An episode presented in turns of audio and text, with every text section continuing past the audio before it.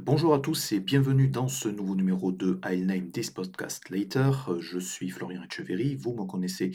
euh, sur les internets sous le pseudo de Lord of Noise. Je suis euh, donc euh, actuellement donc pigiste pour CNET et également Team Écran Terrible et le podcast Monsieur Série et ses différents podcasts dérivés. C'est déjà le sixième numéro de ce podcast que donc pour être franc je voulais sortir jeudi prochain euh, qui sera donc le, jour de mon anniversaire et qui est également le jour du premier anniversaire euh, de cette initiative. Et euh, je n'ai, euh, étant donné que je vais probablement pas avoir le temps euh, exactement de le monter, essayer de le peaufiner et le poster, je pense que vous allez l'avoir euh, dès ce soir ou demain euh, matin, euh, donc à l'heure où j'enregistre, c'est-à-dire le samedi 29 avril 2023. Euh, je, donc au programme de ce numéro,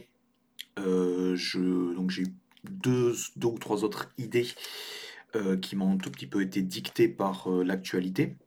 Je devais faire un podcast sur euh, deux livres euh, consacrés à l'histoire de Viacom et de Paramount. Euh, L'un qui est la biographie de Sumner Redstone, donc, et l'autre qui est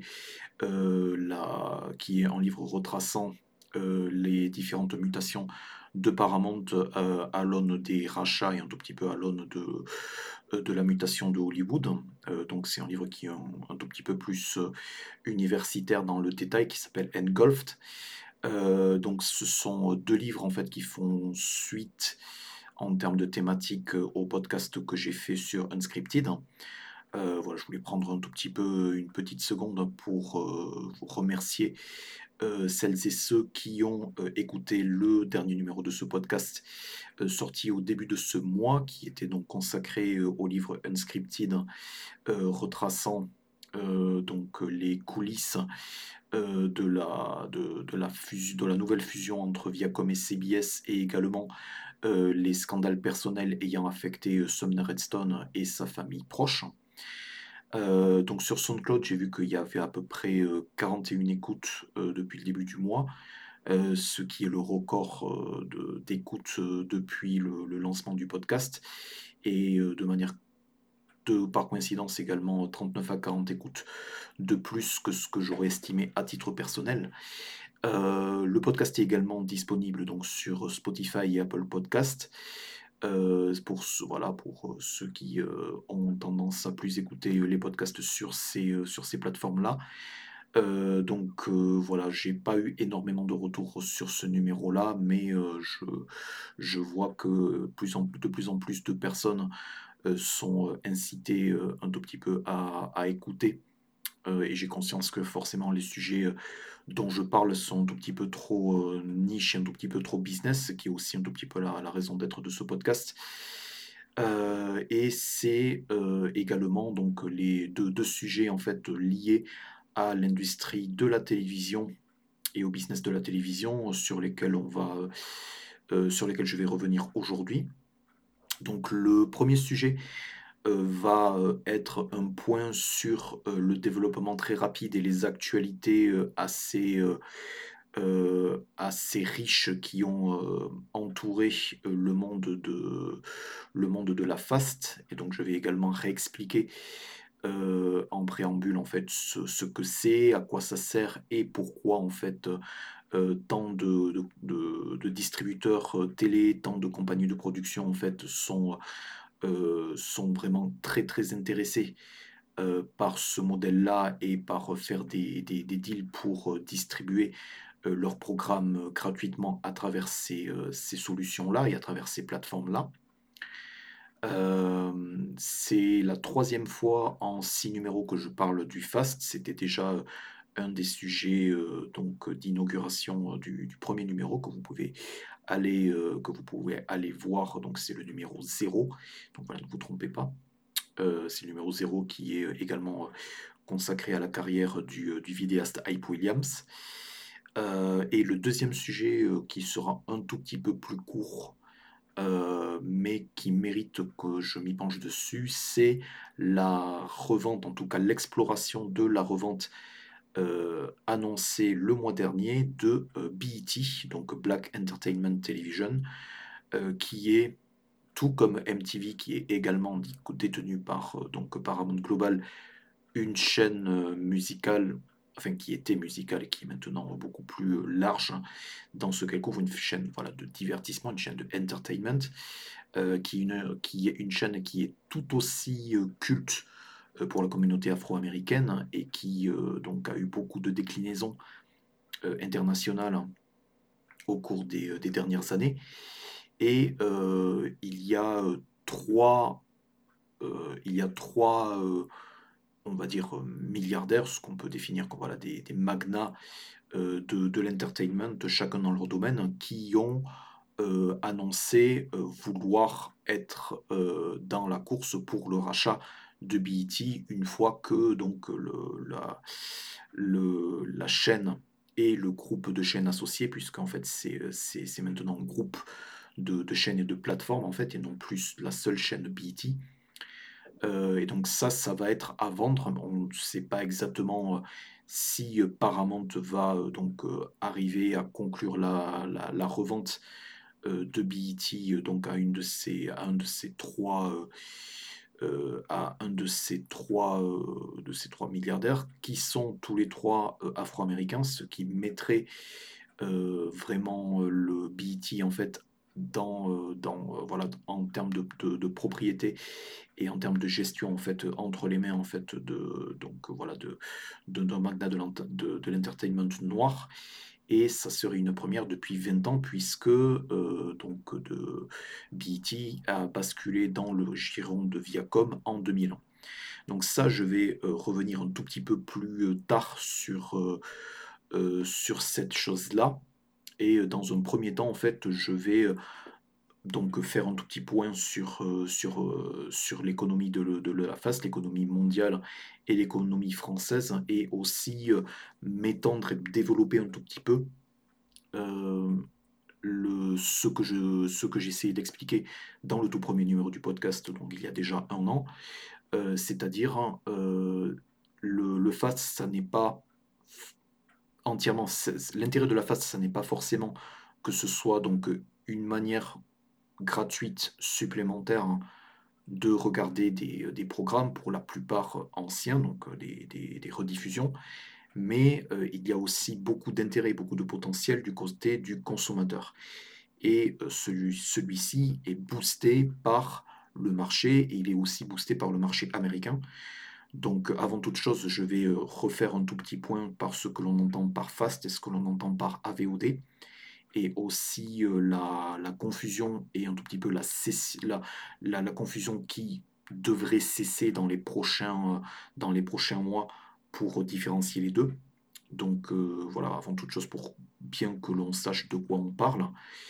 voilà, donc ça, ça va être le premier sujet de, de ce podcast. Et ensuite, je vais basculer euh, dans un tout petit peu la, partie euh, actualité et les quelques développements euh, qui sont assez intéressants qui sont intervenus en marge du MIPCOM, donc le MIPCOM qui s'est tenu, à Cannes, le MIPCOM qui s'est tenu à Cannes en avril et qui est le grand marché mondial des programmes. Et aussi le, un tout petit peu un, un, passage obligé en fait pour se tenir au courant de l'évolution et un tout petit peu de prendre le pouls de l'industrie télévisée, télévisée mondiale. Hein. Euh, euh, c'est loin d'être le seul salon audiovisuel consacré vraiment au marché de la télévision à travers le monde, puisque forcément il y a toujours de l'appétit pour faire des deals vraiment en vrai. Mais cette, cette, année, en fait, le MIPCOM a eu pas mal de panels et pas mal de panels explicatifs autour de l'économie de la FAST avec différents acteurs de plus ou moins gros, plus ou moins euh, alignés avec des gros conglomérats, euh, le plus souvent américains, mais pas que. Euh, et donc à travers ça, en fait, on a eu un tout petit peu un aperçu plus global de ce qu'est l'économie de la fast et de à quel point elle croît rapidement, voilà, pun intended comme on dit. et je vais donc comme je le disais, réexpliquer un tout petit peu euh, les concepts de fast et les concepts euh, de et les concepts d'AVOD euh, et donc pour que l'on pour que l'on puisse voir un tout petit peu à quoi ça sert et un tout petit peu est, qu'est-ce que l'on peut y retrouver et pourquoi ça se développe à vitesse grand V. Donc tout d'abord, ce qu'il faut différencier, c'est donc pour l'instant la VOD, AVOD et la FAST. les deux sont pourtant étroitement liés étant donné que la, la, FAST en fait est entendue comme un moyen en fait un, moyen de déploiement de la VOD. Donc en fait on distingue de trois euh, donc trois types de vidéos à la demande. Les trois sont, euh, donc, peuvent être en, streaming. Pour la VOD, en fait, on peut donc avoir la vidéo à la demande, donc euh, en récupérant donc le fichier ou en ayant donc une bibliothèque comme sur Google Play où on peut streamer en fait ad infinitum en fait les, films et séries soit que l'on loue pour quelques heures soit que, l'on achète donc ça c'est la VOD normal, enfin normal. La VOD, euh, on va dire à papa, puisque c'était c'est une des premières, euh, une des, premiers euh, solutions en fait de vidéo à la demande en fait qui s'est développé, donc notamment avec le, le iTunes Store. Et ensuite donc il y a la SVOD, donc les plateformes de SVOD, ce sont les plateformes de vidéo à la demande avec abonnement. Les plus connus sont, vous les connaissez, Netflix, Disney +, euh, Paramount+, euh, Peacock, environ à peu près tout ce qui est avec un plus, sauf Monsieur Siri Plus, puisque Monsieur Siri Plus est euh, une plateforme audio en fait avec plusieurs podcasts. mais dont vous comprenez l'essentiel. Le, Et la VOD, L apostrophe AVOD, c'est la vidéo à la demande avec A comme advertising, donc avec de la pub. En gros, c'est tous les programmes à la demande que, que l'on pourrait trouver donc, euh, sur des plateformes de SVOD, mais avec de la pub, donc soit avec un tarif qui est un tout petit peu moins cher, soit carrément totalement gratuit. Euh, ce qui s'est passé en fait entre le premier numéro de ce podcast et, euh, et donc le numéro que j'enregistre actuellement, c'est que les plateformes de SVO des leaders, donc à savoir Netflix, Disney+, Paramount+, s'est lancé même avec cette solution-là, j'en passais des meilleurs, euh, quasiment toutes ont déployé une formule d'abonnement moins chère, mais avec pub, donc une forme. Donc actuellement, Netflix essentiel,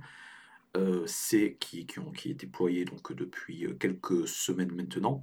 c'est ce que l'on appelle de la VOD, c'est-à-dire que euh, vous avez accès à 95% euh, du catalogue Netflix, mais avec donc des pubs ciblées euh, et donc une certaine restriction donc d'écran, de qualité vidéo, même si ça, ça, ça a changé dans les, dans, les, les, dernières semaines. Donc on est passé de 720p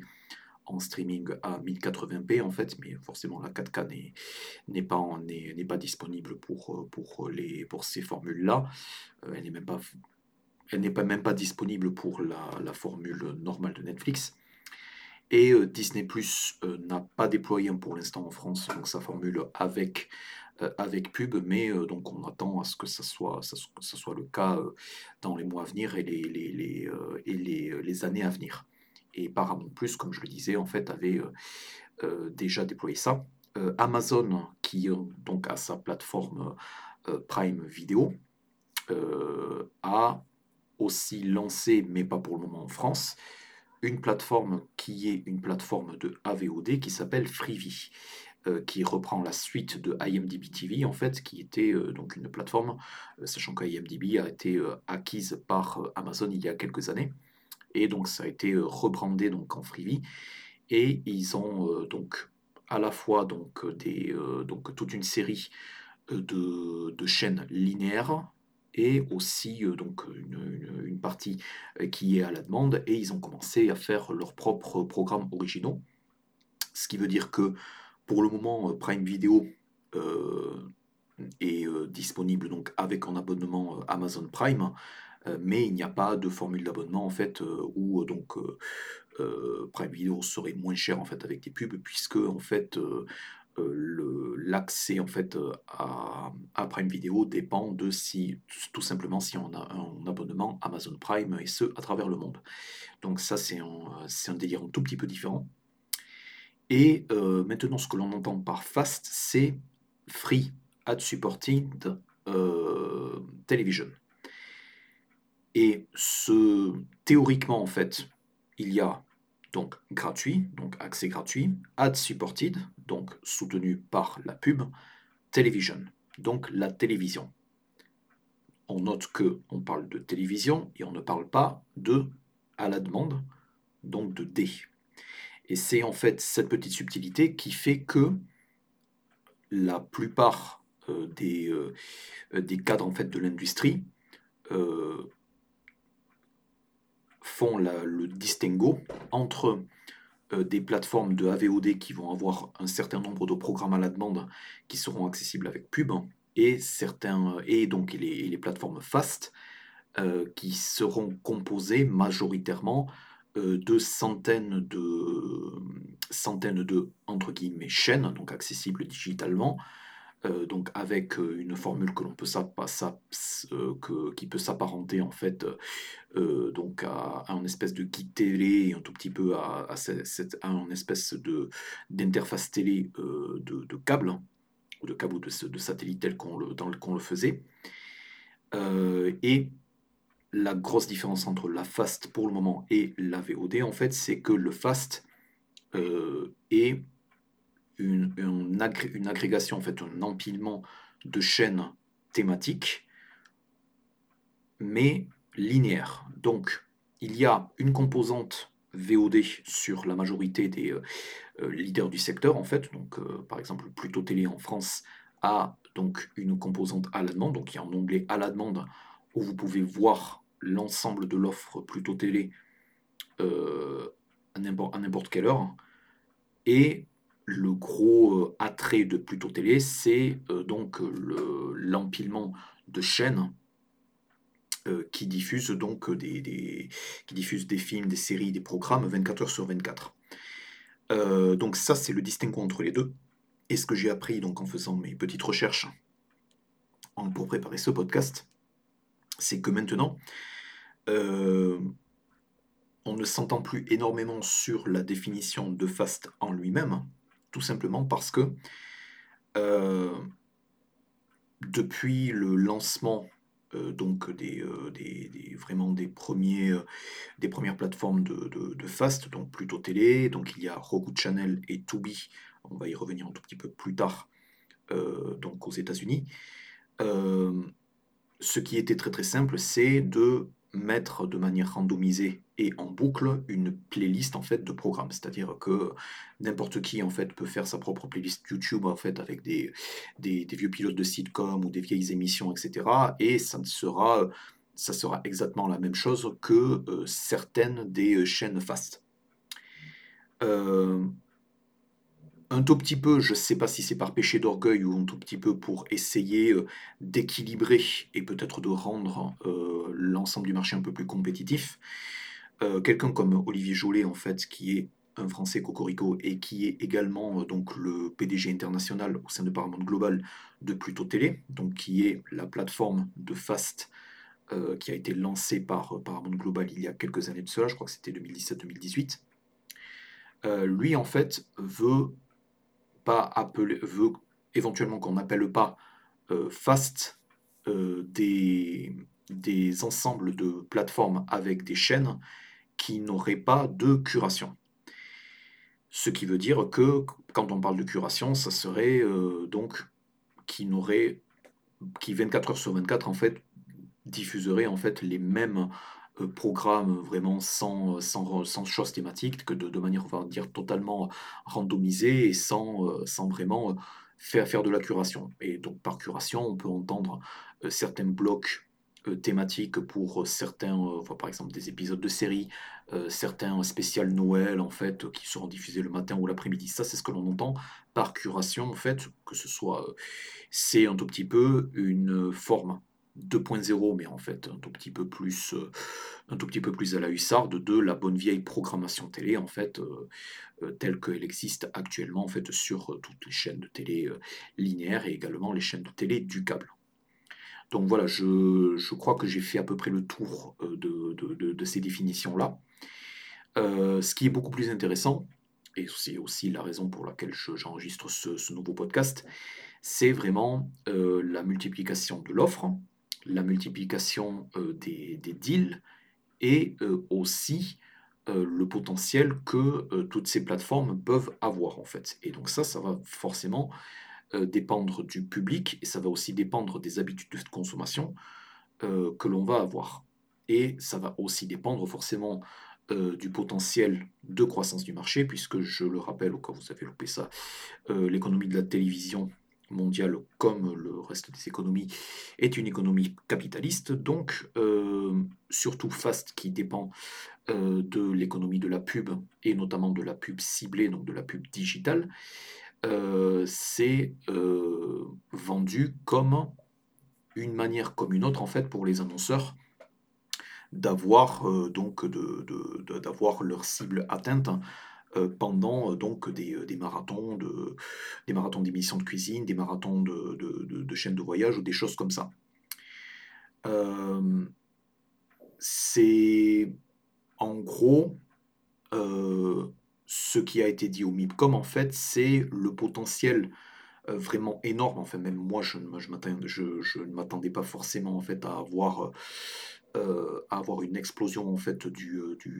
potentiel de, revenus euh, de ce type de, de, chaîne. Mais en fait, on se rend compte que c'est vraiment, toute proportion gardée, quelque chose qui n'est pas prêt forcément de disparaître, et au contraire,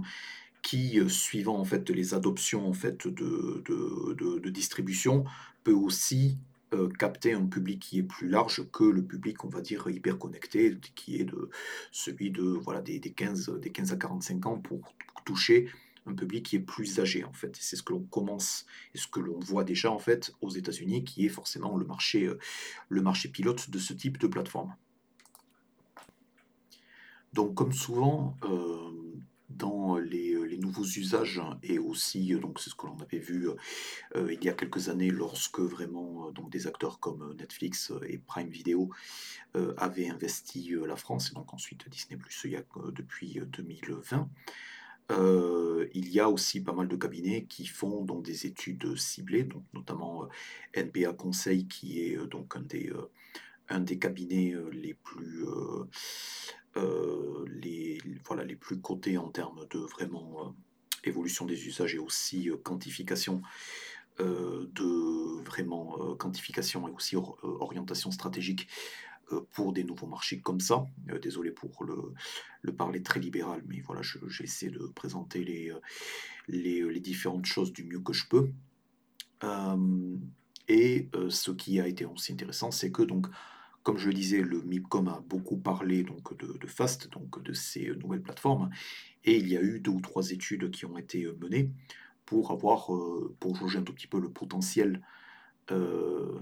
de revenus et le potentiel de revenus et le potentiel de revenus publicitaires. Et actuellement, donc, euh, suivant les études, en fait, on estime que euh, la vingtaine de plateformes qui est dispo, qui est apparentée comme euh, euh, plateforme fast aux États-Unis, capte des revenus publicitaires qui sont à 4 milliards de dollars. Et d'ici 2027, selon une autre étude, en fait, le marché devrait grossir, pour, devrait grossir pour atteindre à peu près les 10 milliards de dollars. Donc forcément, c'est le marché américain en fait qui a une audience qui est assez limitée, mais qui aussi a la capacité en fait de d'essayer de monétiser un maximum de, programmes de niche. Donc encore une fois, c'est quelque chose dont je vais reparler un tout petit peu plus loin. Euh, et en France, euh, il y a une, donc une, une, étude qui a été publiée par NPA Conseil euh, justement sur la valeur et sur un tout petit peu les la, sur la, un tout petit peu sur la valeur et un tout petit peu sur les obstacles hein, du développement du marché donc de la, de, de la FAST en France. Et euh, actuellement, en fait, euh, le, par rapport donc au, euh, par rapport tout petit peu au marché de la télé traditionnelle, en fait, malgré le fait que on compte à peu près 5 millions, 5 millions, 5 millions et demi d'utilisateurs mensuels en fait, soit plus de 10% de, progression en fait par rapport, par rapport à, la, à 2022, donc le premier trimestre 2022. C'est aussi important de noter que les, chaînes fast en fait qui ont été notées pour cette étude, donc pour sortir ce chiffre-là de 5 millions et demi euh, d'utilisateurs mensuels, euh, c'est quelque chose qui prend à la fois des plateformes disponibles avec des applications tout petit peu partout, donc notamment Pluto Télé, Rakuten Télé, euh, des plateformes qui ont été lancées par les leaders de la télé linéaire, notamment donc la, télé à papa, la télé traditionnelle, hein, pour euh, un tout petit peu faire vivre leur, fond de catalogue tout en gardant euh, l'essentiel de, de, leur contenu publicitaire. Donc, à savoir donc MyTF1 Stream, donc, qui a donc à la fois le replay des chaînes TF1, mais qui depuis l'an dernier en fait a euh, éditorialisé plusieurs, des, plusieurs des choses qui sont disponibles sur MyTF1 en fait à travers toute une série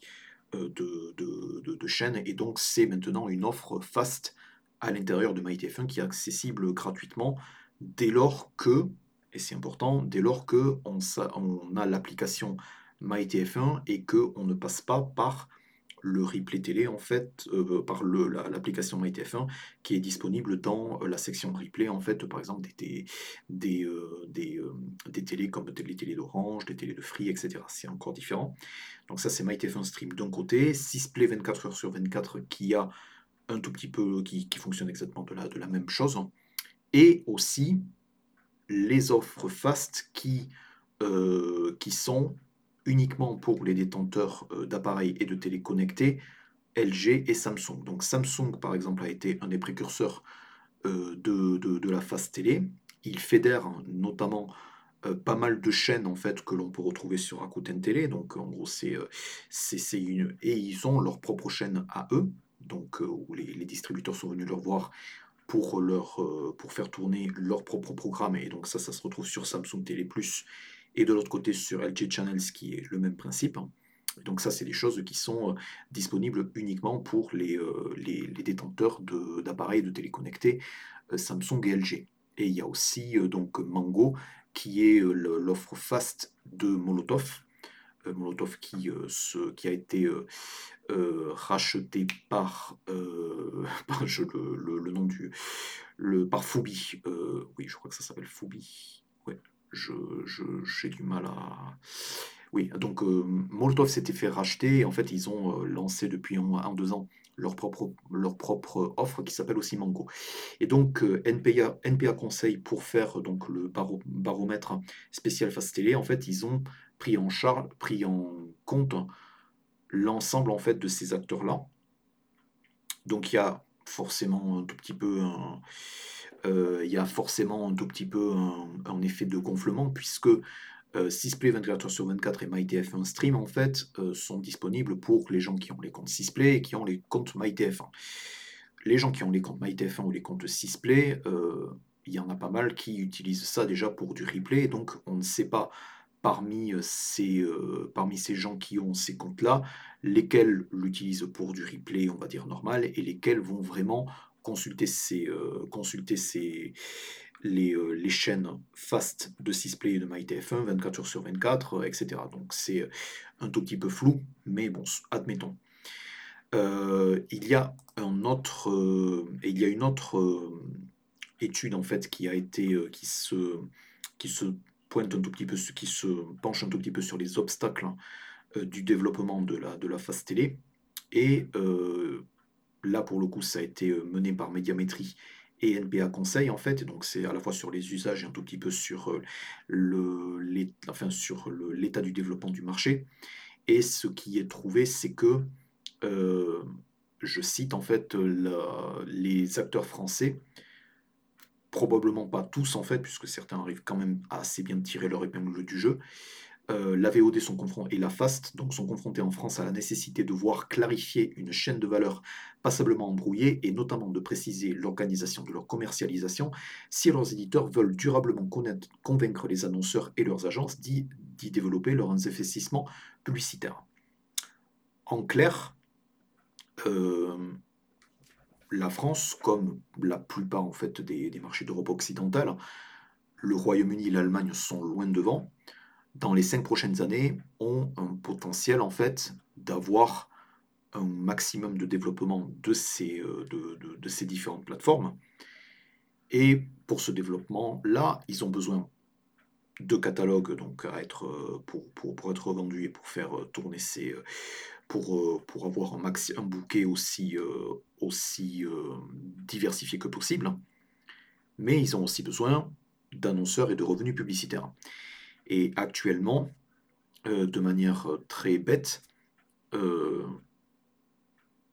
un annonceur ou une agence qui va vouloir lancer une campagne digitale va avoir toutes sortes en fait de manières de déployer en fait les, choses qu'ils les, les, spots, les campagnes et les choses qu'ils veulent voir déployer. Et pour l'instant, la FAST n'est pas assez développée en termes de marché publicitaire par rapport à, je vous le donne en mille, les GAFA et notamment les réseaux sociaux. Peut-être pas Twitter vu le contexte, mais en tout cas euh, Facebook et Meta, le, fameux écosystème publicitaire de Google, euh, TikTok, voilà,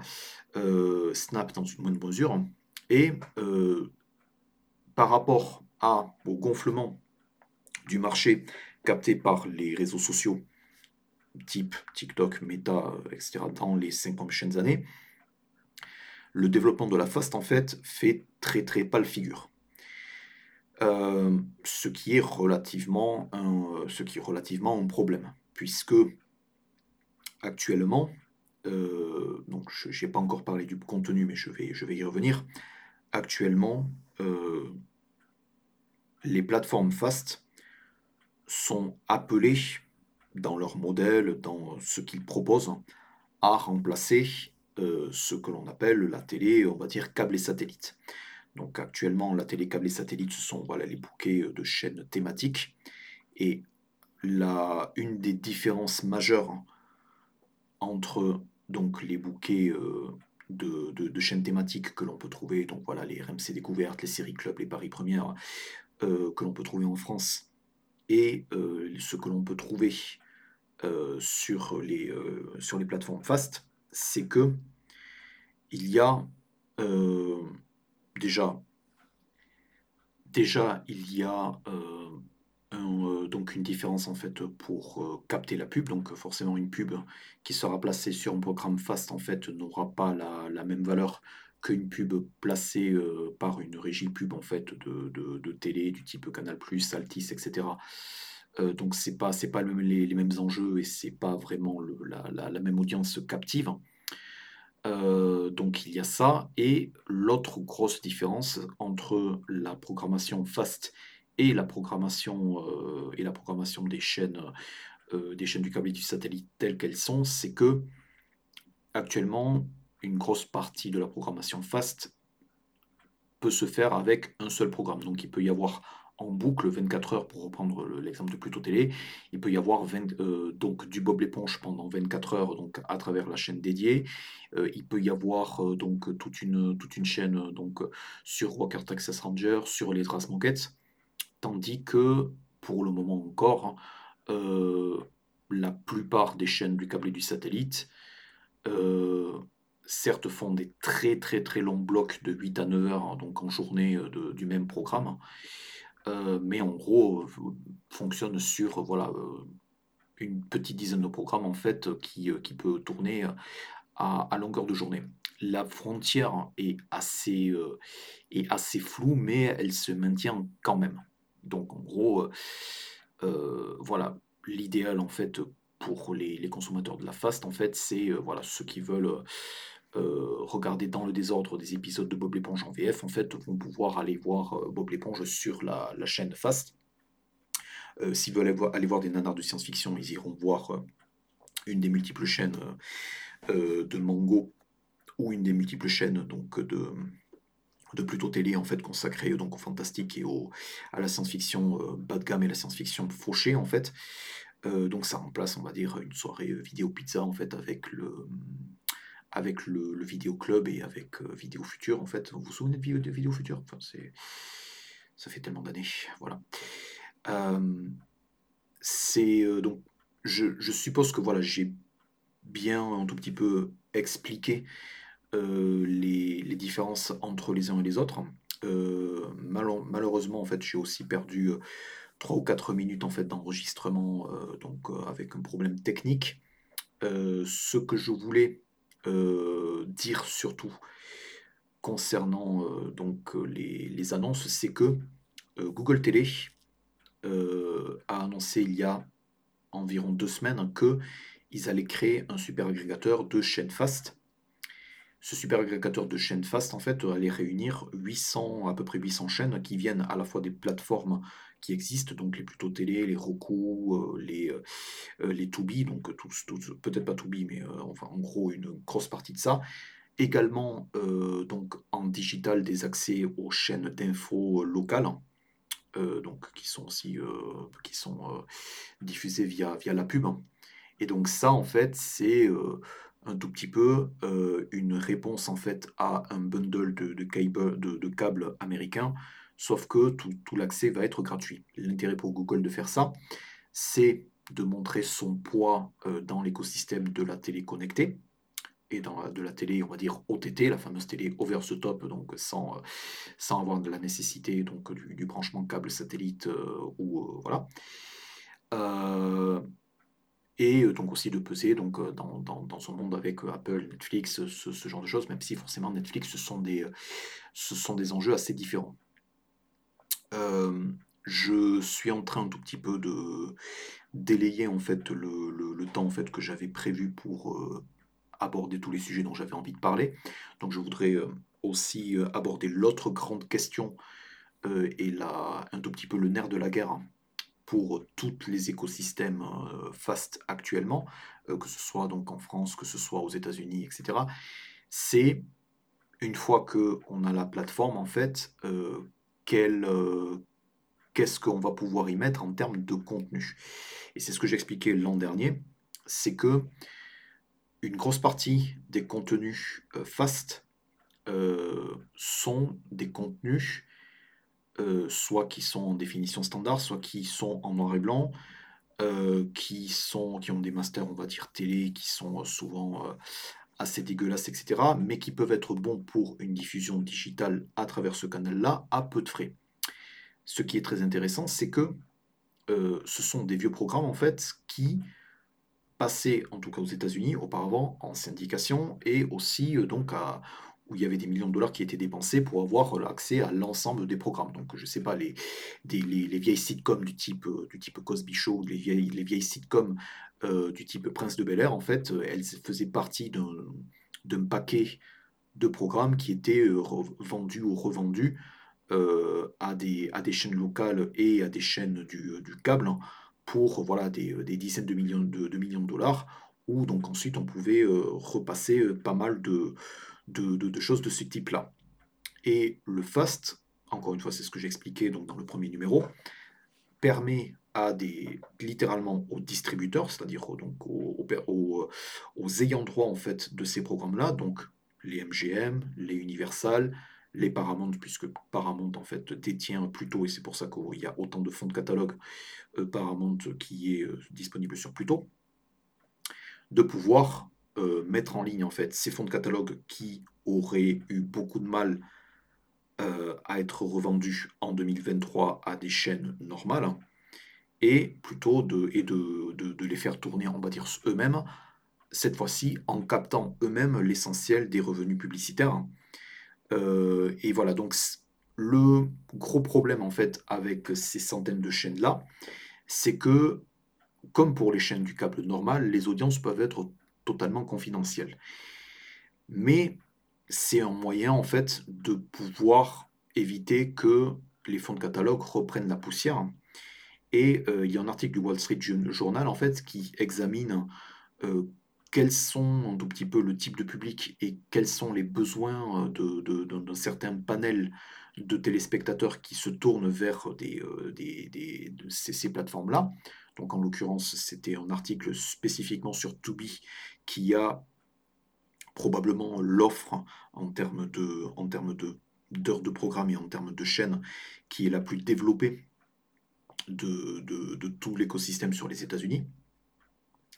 Et euh, tout simplement, en fait, c'est euh, tout comme pour le câble, en fait, un, moyen d'avoir euh, quelque chose d'assez, d'assez confortable.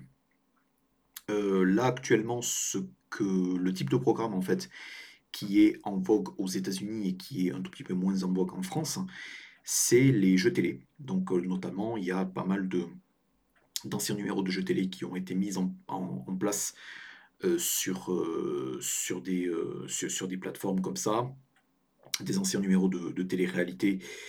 comme, comme, comme The Apprentice, comme Deal or No Deal, qui sont, qui sont dispos sur, sur, sur, quelques, sur, quelques chaînes de ce type-là, et qui, pour le coup, auraient moins de valeur si elles avaient été mises en place sur des,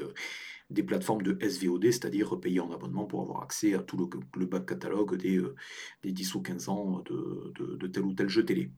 Donc il y a les jeux télé qui sont assez en vogue. Il y a donc les, euh, voilà, forcément les, euh, les programmes type procéduraux comme voilà, Colombo, Arabesque, ce genre de choses.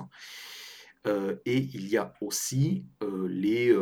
les vieux westerns en noir et blanc et aussi des, des curiosités, enfin vraiment des, curiosités euh, qui sont, on va dire, enfin, qui sont euh, éditorialisées un tout petit peu euh, n'importe comment et qui attendent en fait à ce que voilà un, téléspectateur se, y tombe dessus. Donc en fait, actuellement, du côté au moins américain, l'économie de la fast et de, des leaders de ça, c'est que non seulement on revient vers une audience qui est de niche en fait, donc soit des, personnes en fait, des, lambda en fait qui euh, veulent un type de programme ou qui sont euh, qui se sentent un tout petit peu aventureux et qui euh, veulent avoir un type de programme mais vraiment je sais pas pour faire la cuisine au repassé. Et il y a aussi un type de type et il y a aussi un type de niche en fait qui est un tout petit peu plus particulier, un tout petit peu plus déviant. Et c'est spécifiquement ce type de programmation niche qui est beaucoup moins le focus des plateformes de SVOD, puisqu'on a vu que sur les deux ou trois dernières années, euh, Netflix euh, a essayé d'annuler des programmes qui étaient peut-être pas, euh, qui ne fédéraient pas autant de public pour parier sur des, euh, sur des grosses licences, sur des blockbusters. Et donc, c'est pour ça que, et, euh, sur, donc, c'est pour ça qu'il y a beaucoup d'adaptations de jeux vidéo actuellement, actuellement en développement. Il y a beaucoup de, de, stars qui sont engagées donc, pour faire, pour faire l'affiche de leurs séries et de leurs films. Et donc, ça, c'est quelque chose qui varie avec le Netflix des débuts, en fait, qui était capable de donc rebooter euh, donc Aristide Development et qui était capable donc de donner sa chance à, à Will Arnett pour Flaked, euh, de, de donner sa chance donc à Judd Apatow pour pondre Love avec voilà des euh, avec des, des leads qui n'étaient pas forcément qui étaient pas forcément convaincants. Donc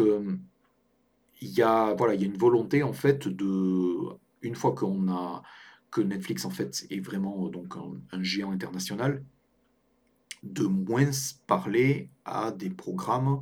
qui ne vont pas être consommés par euh, voilà, la, grosse la majeure partie de ses abonnés. Donc en gros, il faut un, filet qui est beaucoup plus large euh, que ce que l'on pense. Dans le cas de l'économie de, de, la, de, de, la FAST, c'est pas vraiment euh, actuellement, c'est voilà, si littéralement personne ne regarde euh, pendant 24 heures ou pendant une semaine une chaîne 24 heures sur 24 de, de tel ou tel euh, programme, c'est pas forcément euh, super grave et ça va pas forcément signer l'arrêt de mort de la petite chaîne en fait. L'essentiel c'est d'avoir c'est d'avoir autant que possible donc de, d'offres apportées. Donc quelque part, on peut dire que la FAST un tout petit peu au même stade de développement que la SVOD, et donc Netflix, Disney, etc., quand, quand ils ont commencé à débarquer il y a environ il y a une dizaine d'années de cela. Donc c'est ça, c'est des parallèles qui sont tout petit peu plus, qui sont tout petit peu plus, fragiles, mais qui sont quand même assez intéressants. Donc je vais pas, euh, vais pas exactement mentir euh, en termes de, contenu. Euh, il y a pas mal de, contenu, en tout cas pour la, partie française hein, des plateformes fast en fait, qui est voilà du contenu de, moindre qualité, que ce soit enfin une grosse majorité vient, vient du catalogue, hein. mais on peut quand même avoir euh, de bonnes surprises. Donc par exemple, euh, euh, Sony Pictures en fait a été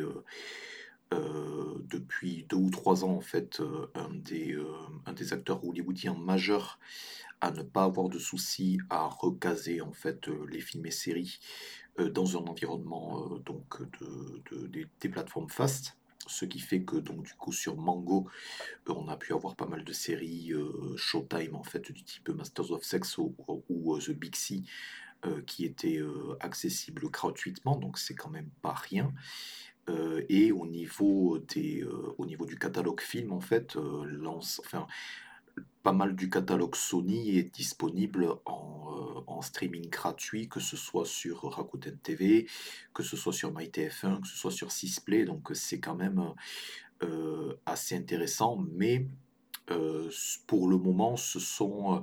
les seuls à avoir généralisé en fait, voilà le avoir généralisé un tout petit peu la disponibilité euh, du catalogue et le roulement du catalogue à la fois donc euh, sur les plateformes euh, SVOD et sur les plateformes donc gratuites du type voilà MyTF1 ou M6 etc ou Rakuten TV ou Mango. le truc c'est que en termes de contenu, une majorité en fait va être voilà des euh, un, gros, un gros deals qui avait été fait euh, et sur lequel donc euh, plutôt TV France en fait avait communiqué à l'époque, c'était le deal sur les sites comme AB Productions. Il n'y a pas eu forcément d'update en fait sur le fait que ça avait force, foncièrement fonctionné, mais en tout cas l'ensemble des, des, chaînes qui avaient été démarrées est toujours là. Et ce, il y a un, un espoir qui subsiste en fait avec euh, un deal qui a été fait il y a quelques mois où en fait une partie euh, des contenus HBO euh, a débarqué, donc a été retiré donc, de HBO Max en fait, donc qui est la plateforme sur abonnement en fait qui abritait l'ensemble de ces contenus là et quelques-uns de ces, de, ces, de ces programmes en fait ont, été revendus à Tubi qui est donc comme je le disais tout à l'heure un des leaders du secteur euh, donc de, la FAST. Et euh, c'est là où en fait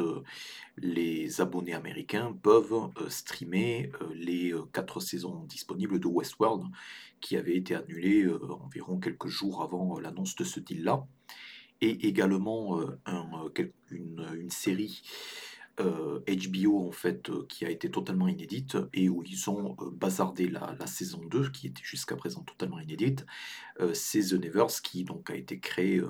qui a été co-créé par Joss Whedon et qui dont la saison 2 en fait avait été gérée par quelqu'un d'autre, donc une autre showrunneuse, en plus donc de, de Janice Benson et Doug Petrie qui sont restés à bord en tant que coproducteurs exécutifs. pour l'instant, la série était annoncée sur OCS. Pour l'instant, il n'y a pas forcément euh, euh, d'actualité. Enfin, pour l'instant, les épisodes ne sont toujours pas euh, disponibles en France avec cette sur OCS avec donc ce, deal-là. Donc, je ne sais pas forcément si la saison 2 sera disponible un jour. La saison 1, en tout cas, est dispo via, à minima via, le, via, via OCS. et du coup, ce deal-là, en fait, euh, a fait dire à plusieurs observateurs du secteur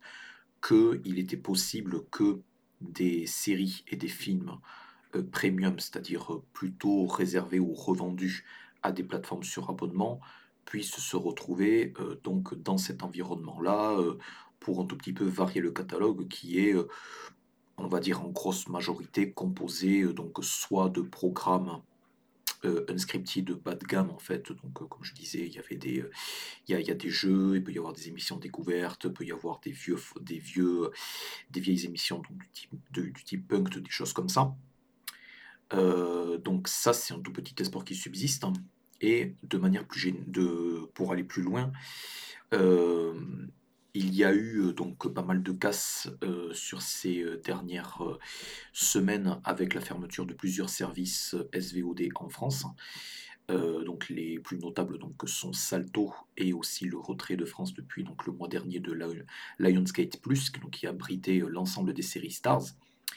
Et euh, à partir de, donc, du 10 mai, 10 ou 11 mai,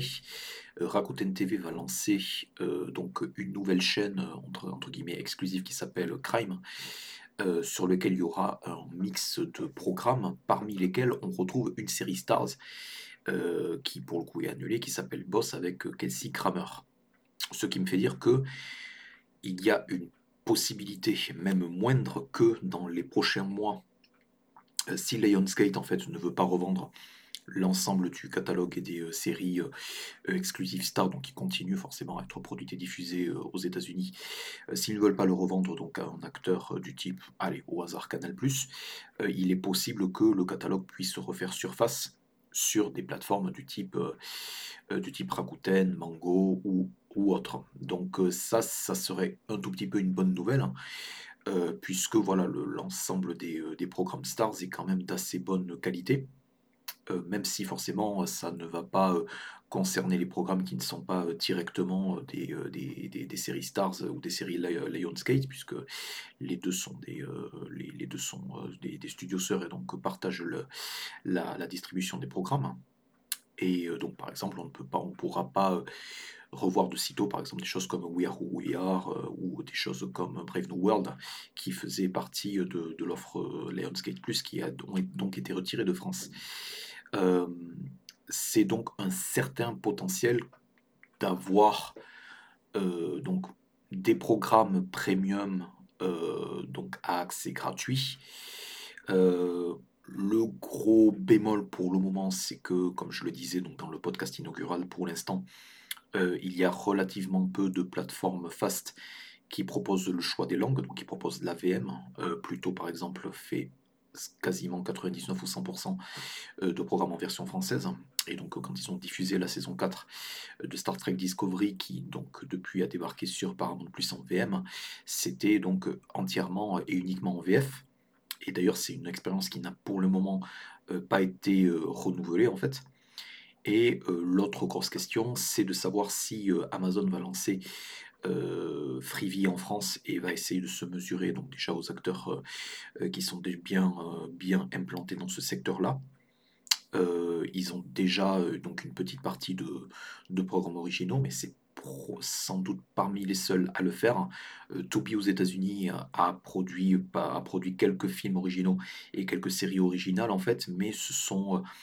des, euh, on va dire des, séries animées qui sont extrêmement de niche et pour lesquelles euh, il y a quasiment pas de, de, promo ou de, de, retour critique qui a été fait dessus. donc, essayer de lancer des programmes originaux en fait avec ces plateformes-là, ça relève quand même un tout petit peu du parcours du combattant. Euh, même si forcément ça n'est pas, ça n'est pas forcément impossible, mais euh, je pense qu'à moyen terme, euh, c'est assez difficile d'envisager ça en France. à moins qu'il y ait quelque chose de super violent qui se passe, du type TF1 refuse de diffuser une série et la revend, et le producteur a, le, et, le, producteur décide de la revendre à ce, ce, genre de service, ça serait quand même assez violent, mais bon, en même temps, c'est pas quelque chose qui est, qui, peut ne pas se passer. Euh, double négation. Euh, voilà, c'était. Euh, voilà, je suis déjà presque une heure d'enregistrement, donc je pense que c'est à peu près l'ensemble des, points que je voulais soulever concernant, concernant le fast en fait. Donc c'est vraiment quelque chose qui est quelque chose qui grandit assez vite, pour lequel il y a relativement peu de visibilité, puisque bon, il y a des il y a des chaînes et il y a des nouveaux acteurs qui rentrent tous, les, tous les mois en fait et qui décident de revendre leur catalogue. pour l'instant, la plupart des gros distributeurs en fait de programmes, donc les Fremantle, les choses comme ça, sont un tout petit peu focalisés sur des, des, sur, sur des marchés qui sont un tout petit peu différents, donc des, marchés comme la Grande-Bretagne où il y a déjà une grosse adoption de, de, des, plateformes fast. Mais je pense que voilà, sur la, France, il peut y avoir de bonnes, de bonnes surprises avant la fin de, l'année. Voilà. je, voilà, donc c'était la conclusion de la première partie euh, du podcast et je vais euh, donc faire la, deuxième et dernière partie du podcast sur un autre sujet comme je l'annonçais euh, en début qui était donc la revente annoncée de BT par Paramount Global. Alors, avant toute chose, je vais réexpliquer, enfin expliquer en l'occurrence, puisque c'est la première fois que j'évoque le sujet BET dans ce podcast, donc je vais un tout petit peu rappeler ce que c'est, enfin, et pourquoi c'est important. BET, en fait, c'est une des premières chaînes entières, donc une chaîne, une des premières chaînes du câble, fondée en 1980, qui est à destination exclusivement d'un public noir, d'un public afro, du public afro-américain, qui a donc donné naissance à pas mal de, à compétitions, mais c'était vraiment un des premiers, enfin une des premières chaînes du câble à, à, portée nationale à le faire. Donc BET, c'est pour donc Black Entertainment Television. Il y a eu beaucoup de d'associations et donc avec la musique donc notamment avec la, culture hip hop la culture soul la culture funk et le R&B donc c'était une chaîne qui pendant des années a eu beaucoup de a été de, manière prédominante très très euh, musicale, donc axé sur euh, vraiment beaucoup, beaucoup de clips, beaucoup de, de, programmation euh, musicale. Et en 2001, elle a été acquise par le conglomérat Viacom qui détient, donc qui détenait entre autres MTV. et donc, comme je l'ai expliqué dans le dernier podcast, donc Viacom et CBS euh, donc ont à nouveau fusionné euh, et donc depuis l'année dernière euh, ont donné naissance à à nouveau une nouvelle compagnie qui s'appelle Paramount Global. Et Paramount Global, en fait, leur priorité actuelle, c'est surtout Paramount Plus, ce qui a donné lieu à plusieurs, à plusieurs gros gros mouvements en termes de en termes de vraiment de, de interne vraiment de de redistribution euh, des, équipes en interne. Euh, ça a affecté pas mal de, leur chaîne au niveau du, câble hein, et ça a surtout affecté euh, Showtime puisque Showtime en fait le, le, le, patron historique de Showtime a, donc a été est parti euh, du conglomérat et euh, ça a été euh, redistribué par quelqu'un qui a aussi la charge des networks linéaires qui restent pour, pour Paramount, c'est-à-dire pour le moment c'est Comedy Central, c'est de 4 ou 5 autres chaînes. C'est quelqu'un qui s'appelle Chris McCarthy et donc maintenant il a la charge à la fois de, de, de Showtime et donc de, de, MTV, de Comedy Central et de trois ou trois ou quatre autres chaînes linéaires. Et il a des il a des velléités en fait qui sont assez qui sont assez différentes par rapport au Showtime d'avant. Mais ça n'est pas un podcast sur Showtime, mais c'est pour un tout petit peu planter le fait que actuellement Paramount plutôt que, on va dire, de fermer euh, ces, chaînes linéaires, euh, comme ça a été euh, le, cas, ou en tout cas l'annonce pour d'autres, chaînes, ou de mutualiser, on va dire, les moyens de, quelques chaînes du câble. Donc ça, c'était pour Universal qui a mutualisé pas mal de, moyens pour USA et Sci-Fi Network, en fait, entre autres. Chaque en fait gros conglomérat hollywoodien en fait se pose la question de quoi faire de ces chaînes du câble. Et Paramount se pose aussi la question. Euh, et depuis euh, l'année dernière euh, BET fait partie d'un groupe à l'intérieur de Paramount Global qui s'appelle BET, BET Group qui comprend entre autres VH1 VH1 qui a été longtemps associé à MTV mais qui était devenu plus une chaîne de format de télé-réalité avec euh, des, euh, avec, euh, avec des gloires de, un tout petit peu de, de, la, culture hip-hop, de ce, de ce, genre de choses, des, des, dating shows, des choses comme ça. Et donc le mois dernier, il a été annoncé que Paramount officiellement souhaitait se séparer de, du, de BET et du groupe de chaînes, et également de la plateforme euh, qu'ils ont lancé euh, en 2018 euh, qui s'appelle BET Plus. BET Plus, en fait, c'est donc une, une, mini plateforme de streaming, en fait, donc avec le replay, avec le catalogue BET, mais aussi avec des programmes exclusifs, accessibles pour genre une dizaine de dollars. Et c'est important, la plupart de ces programmes, en fait, ont été produits par Tyler Perry. Alors, qui est Tyler Perry? Donc, c'est assez simple et assez, euh, assez, simple à résumer. Euh, Tyler Perry, en fait, c'est un, euh, c'est un, un businessman, mais c'est aussi donc un producteur et créateur, scénariste et réalisateur, en fait, qui a bâti un empire sur les 10 ou 15 dernières années avec ses propres productions, euh, donc avec des comédies un tout petit peu bas, du front, donc la fameuse série des Madea en fait, qui a été, euh, euh, qui a donné lieu à plusieurs suites, mais aussi avec des, séries du type soap ou des séries de type comédie avec plusieurs épisodes qui ont été produites pour, le, pour le câble américain. Donc il y a entre autres House of Pain ou d'autres choses comme ça. Et à partir de là,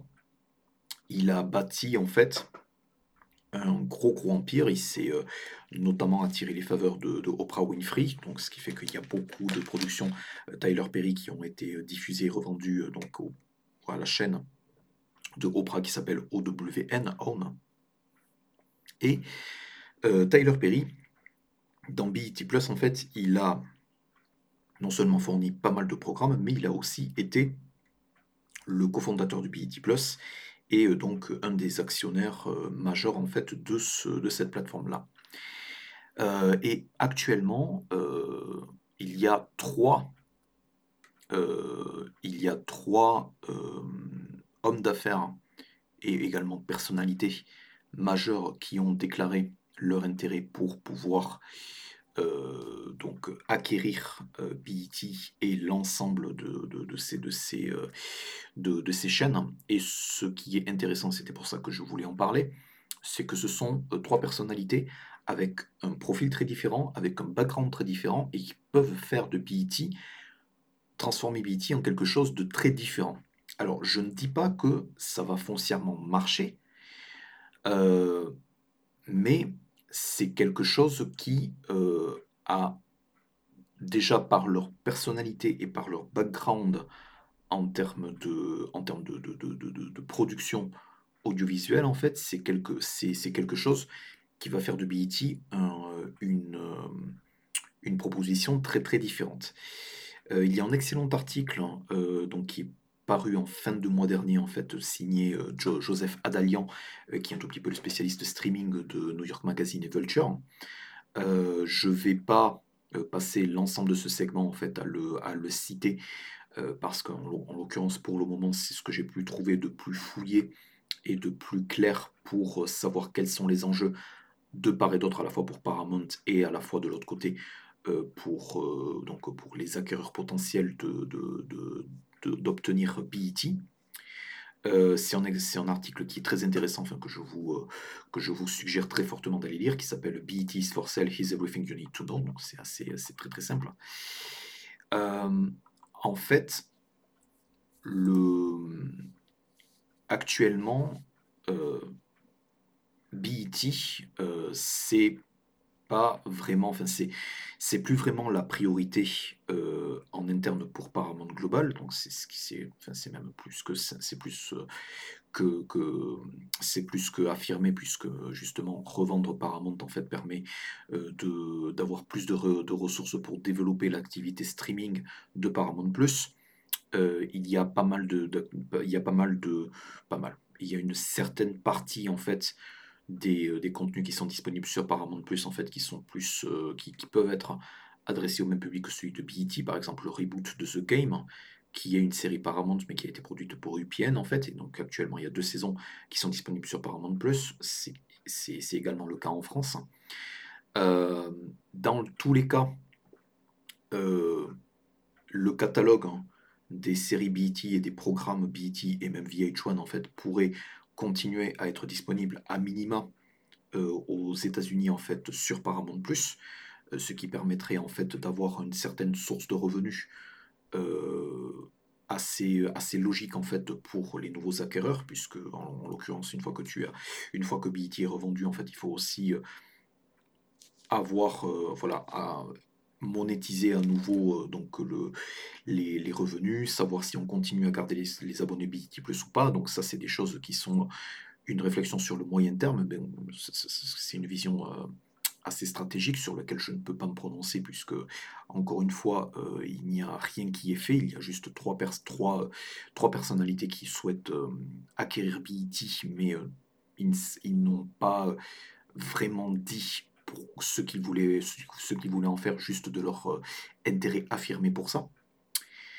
Euh, donc on va commencer par euh, celui qui est déjà en business avec BET, donc avec Tyler Perry.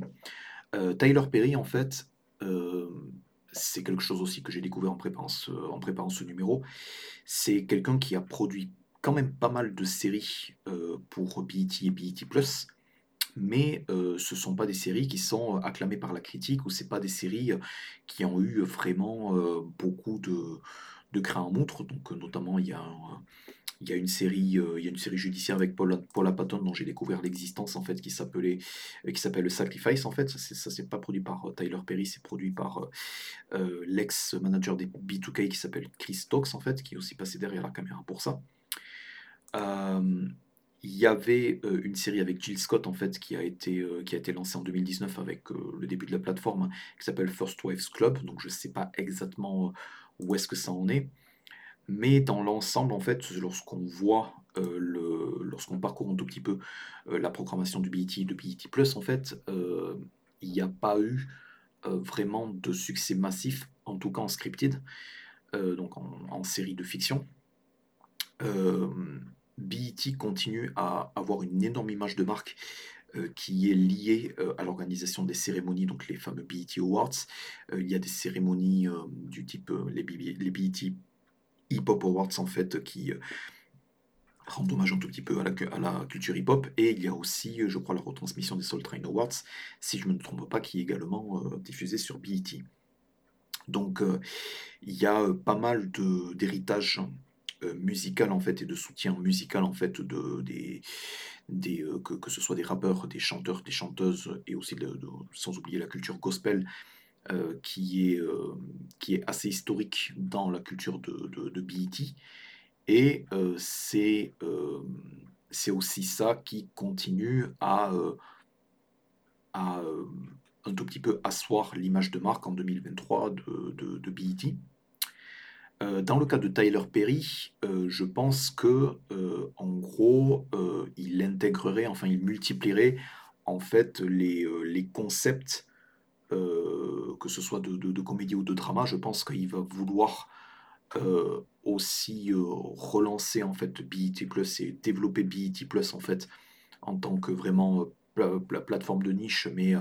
augmenter la qualité de, de, ça, donc vraiment mettre toute son image de marque euh, derrière, hein, euh, derrière le, un BET qui serait racheté par lui. Euh, il a dit publiquement en fait qu'il souhaitait acquérir autant que possible de, la, de la plateforme, ce qui témoigne quand même d'un intérêt très très très manifeste. donc, dans le, si Tyler Perry reprenait BET, je pense que on aurait beaucoup plus de, de développement de, développement de fiction, de films originaux, de, téléfilms, de, choses comme ça. donc une espèce de mini Netflix en fait à, destination de la communauté afro-américaine, ce qui je pense était l'objectif premier de BET Plus au lancement en fait, mais qui n'a pas été exactement respecté puisque à l'heure actuelle, et c'est ce que rappelle l'article de, Joseph Adalian, on ne sait pas exactement combien d'abonnés sont, sont abonnés à BET Plus en fait dans tous les abonnés des, aux plateformes Paramount Global. il y en a beaucoup plus, il y en a à peu près trois ou quatre fois plus qui sont actuellement abonnés à Showtime seul, ce qui, ce qui a amené à changer, mais passons. L'autre, la deuxième personnalité à avoir déclaré son intérêt, c'est quelqu'un qui est beaucoup plus connu euh, même connu du, monde entier, puisqu'il s'agit de euh, Sean Combs, plus connu sous le nom de Didi, euh, ou P. Diddy, ou Puff Daddy, mais ces derniers temps, je crois que c'était Didi. et l'intérêt pour lui de, et ça c'est ce qu'il a dit sur Twitter, l'intérêt de, de racheter BET, en plus de voir un homme afro-américain à la tête de cette chaîne, son intérêt, c'est de faire de BET à nouveau euh, un, centre névralgique de la culture, et en l'occurrence de sa culture, qui est la culture hip-hop. Le background, en l'occurrence, de Sean Combs, c'est que c'est quelque chose qui est peut-être un peu moins connu pour les gens qui ne s'intéressent pas trop à la culture hip-hop, c'est que c'est quelqu'un qui a euh, lancé il y a 10 ans une chaîne totalement digitale en fait, euh, donc qui a été distribué par quelques gros revendeurs de câbles, notamment Comcast, qui s'appelle Revolt. Revolt, en fait, a, a donc à la fois donc, un contenu euh, militant en fait, sur vraiment les, euh, vraiment les, affaires sociales en fait, au niveau, des, au, niveau des, des, communautés des grosses villes, mais aussi donc une grosse programmation hip-hop. C'est notamment eux en fait qui ont euh, qui ont eu l'idée de retransmettre un podcast hip-hop assez populaire animé par Noriaga qui s'appelle Drink Champs. Euh, euh, et donc, je pense que dans, le cadre de la revente de BET, il va pouvoir affirmer et un tout petit peu son, expérience de 10 ans la, à la tête de Révolte et euh, donc euh, l'ensemble des, des, contenus qui, vont, euh, qui, qui, ont été, qui, ont, qui ont pu être produits dans ce cadre-là. Et je pense qu'en cas de rachat de BET, ça serait pour fusionner et éventuellement mettre à la tête de BET vraiment les, les cadres qui s'occupent actuellement de la, de la programmation de Revolt pour pouvoir, voilà quoi, pour pouvoir faire un, rebranding vraiment beaucoup plus, euh, beaucoup plus vigoureux, mais très très porté, on va dire, sur la programmation à la fois de talk show, de, de, documentaires, de, choses vraiment euh, très axées sur le contenu hip-hop. Donc, ce qui rendrait BET à la fois donc une une voix, donc un soutien pour la génération hip-hop, ce qui a été moins le cas ces dernières années, puisqu'un tout petit peu comme MTV et VH1, en fait, ils sont sortis petit à petit, euh, en tout cas pour les chaînes mères, de la programmation de clips, puisque c'était avec la programmation de clips historiquement que euh, les artistes ont, continué à se faire reconnaître dans les années 90, 2000 et 2010. Néanmoins, euh, il y a plusieurs déclinaisons de, de, programmation musicale en fait qui continuent à être euh, qui continue à faire partie du groupe BET. En fait, je crois qu'il y a BET James et il y a, deux autres, chaînes qui diffusent pour le coup que des clips. C'est la même chose avec MTV, c'est la même chose avec euh, VH1. Euh, donc dans le cas de Didi, je pense que ça serait vraiment un tournant plus axé, plus axé, enfin plus recentré vers la musique et plus recentré vers les, des, des, des, des, thèmes, des thèmes de militantisme et des thèmes plus proche de la communauté afro-américaine euh, tel, que c'est. Et je pense aussi que le, par défaut, euh, il sortirait de la production de séries originales et de la production de films originaux justement pour pouvoir libérer plus, pour pouvoir vraiment recentrer le network sur voilà, pas mal de, de talk shows et de séries qui, de séries unscripted qui coûtent un petit peu moins cher à produire. Et le troisième personne, la troisième personnalité, et c'est une personnalité que personnellement je ne connaissais pas, euh, c'est un, euh, un ancien comédien de stand-up des années 90 en fait qui a fait fortune et qui euh, s'est reconverti un tout petit peu dans, donc dans, la, dans la production et un tout petit peu dans la, la production de programmes audiovisuels, qui s'appelle Byron Allen. Et Byron Allen, en fait, c'est quelqu'un qui a, qui a constitué un mini-empire hein, euh, à partir de programmation, euh, donc à, la fois à travers des chaînes locales, à travers euh, des, de l'acquisition de, programmes de talk show du type, voilà, des, des, des, des, programmes, des programmations du type Judge Judy, en fait, donc c'est les, les, programmes où, en gros, il y, a des affaires, il y a des affaires judiciaires qui sont réglées, etc. Euh, et il a également racheté les opérations télé pour The Weather Channel, donc The Weather Channel qui est aussi euh, disponible en France, mais donc aux États-Unis, c'est Byron Allen qui, l'a acheté. Euh, donc, contrairement à ce que je pensais, c'est quelqu'un qui a également un sacré, enfin qui a également sacré profil pour pouvoir réinvestir et réinsuffler un tout petit peu euh, voilà quoi, du, capital et de, la, et, de, et de la stratégie, et donc ramener un tout petit peu euh, des téléspectateurs en face de BET. Mais euh, par rapport aux deux autres candidats, en fait, qui sont beaucoup plus hype et qui ont beaucoup plus le bras long au sein de la communauté, puisque BET, il y a, dans, dans BET, il y a quand même entertainment, donc ça reste quand même une chaîne de divertissement, euh, donc une chaîne avec euh, de la musique, des séries, des choses comme ça, et je crois que Byron Allen est un tout petit peu moins porté sur ça, mais je pense que c'est un candidat qui est assez sérieux, même si euh, en fait il fait figure de outsider. Et pour conclure sur Byron Allen, il a un profil qui, donc comme je le disais, pas mal de, stations généralistes, donc ce qui ferait potentiellement de BET enfin qui continuerait à faire de BET une station qui est plus généraliste euh, et qui pourrait euh, un tout petit peu se mainstreamiser euh, suivant ce qu'il a comme idée stratégique en fait, donc faire essayer de faire des talk shows, un tout petit peu des, des programmes un tout petit peu plus un tout petit peu plus mainstream qui, qui, qui, aurait une, une audience qui, aille au-delà en fait donc des, des, de, des, des, gens qui sont intéressés dans, par, par le hip-hop ou des choses comme ça. Néanmoins, ce que j'ai aussi appris, c'est que Byron Allen, en fait, dans son portefeuille de, chaînes et de plateformes, a aussi The Cryo. The Cryo, je pense que c'est nommé après The Cryot, en fait, donc les, les Cryo qui sont donc les, les, narrateurs.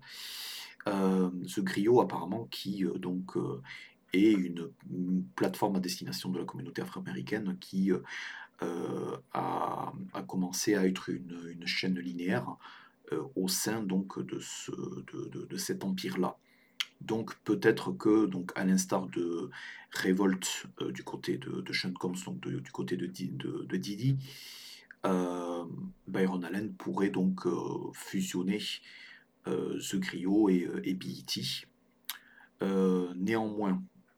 il y a pas mal de il y a pas mal il pas mal d'obstacles mais c'est la revente est loin d'être une affaire qui est conclue puisque en gros la la BET en fait avait été revendue à Viacom il y a 20 ans pour euh, quelque chose comme 2 milliards de dollars, ce qui est considérable. Je sais pas exactement euh, à combien en fait ce que recherche euh, Paramount en revendant BET. S'il recherche à revendre la totalité de ça ou de garder une petite partie de l'actionnariat pour pouvoir euh, euh, continuer à profiter un tout petit peu des, euh, des, revenus du catalogue qui, qui, est sur Paramount Plus, ça on ne sait pas. mais en tout cas, voilà, c'est le la revente en fait de, de, de, choses comme ça et aussi la stratégie qui forcément doit être sur plusieurs années c'est quelque chose qui prend plusieurs semaines, voire plusieurs mois. Et donc, dans le cas des trois parties, c'est quelque chose où il va falloir faire preuve à la fois d'être convaincant et aussi d'avoir une, vision qui matche un tout petit peu la, vision que peuvent avoir donc les, cadres actuels de, de, de. Donc tout ça va être une, intrigue corporate en fait qui ne fait que commencer. Euh, c'est aussi, et c'est ce qui a été dit euh, donc par les, euh, par les, par les trades en fait qui ont commenté sur cette possible revente, c'est quelque chose sur, qui peut aussi ne pas aboutir. donc Paramount peut décider de garder BET pour eux puisqu'ils ont déjà donc une, une structure en place et ils ont déjà une structure indépendante en place donc sous la, supervision de Scott Mills. Donc ça, ça, ça peut être intéressant. Je ne sais pas exactement euh, si ça va redonner vraiment un, coup de jeune ou un coup de boost euh, à, la chaîne, puisque en gros, il y a eu. Y a, enfin voilà, c'est une chaîne qui. Euh, enfin, c'est un ensemble de chaînes qui est un tout petit peu plus dormant. je crois que voilà, le, la, discrétion relative en fait de, de la programmation BET Plus a pu être un facteur pour, pour la revente, puisque voilà, enfin on ne, lance pas une sous-plateforme de streaming euh, si, ça, si ça fait euh, relativement peu de, peu de public. Et euh, j'ai aussi découvert aussi qu'il y a, il y a pas mal de, de, plateformes concurrentes en fait à BET et à BET Plus. Et j'ai notamment, découvert, enfin, j'ai notamment découvert, où je me suis rappelé au bon souvenir d'une plateforme qui produit du contenu original à destination des Afro-Américains qui s'appelle All Black, A-L-L-B-L-K, qui pour le coup fait partie du portefeuille AMC. Et AMC, au cas où vous n'êtes pas au courant, euh, a eu d'énormes, problèmes en fait de, de cash qui les a euh, contraints à euh, devoir annuler ou revendre un maximum de, programmation pour leur, propre, pour leur propre chaîne et donc à devoir se séparer de pas mal de cadres. Donc je ne sais pas exactement si, si All Black telle qu'elle en fait va pouvoir continuer à, perdurer. Mais voilà, ce sont des, plateformes de niche qui continuent à, exister en tout cas. Euh, voilà, donc ça c'était ce que je pouvais dire hein, et ce que j'avais envie de, dire hein, sur euh, donc la, revente annoncée de, de BET. Euh, voilà ce qui m'amène donc à la conclusion de ce sixième numéro de I'll Name This Podcast Later. Euh, donc, euh, pour rappel, vous pouvez euh, trouver ce podcast sur SoundCloud, sur Spotify et sur Apple Podcast. le prochain numéro, sauf si je trouve des sujets plus intéressants, donc devrait être consacré à Sumner Redstone et Paramount. donc n'hésitez pas à me faire part de vos retours, éventuellement si vous connaissez ces deux dossiers, n'hésitez pas à me, corriger ou ajouter plus de choses euh, que vous pensez être pertinentes dans, ces sujets-là. Euh, voilà, euh, écoutez, je, vous retrouve d'ici quelques semaines, en fait, une fois que j'aurai terminé et digéré les deux livres dont je vais parler la prochaine fois. Merci à vous.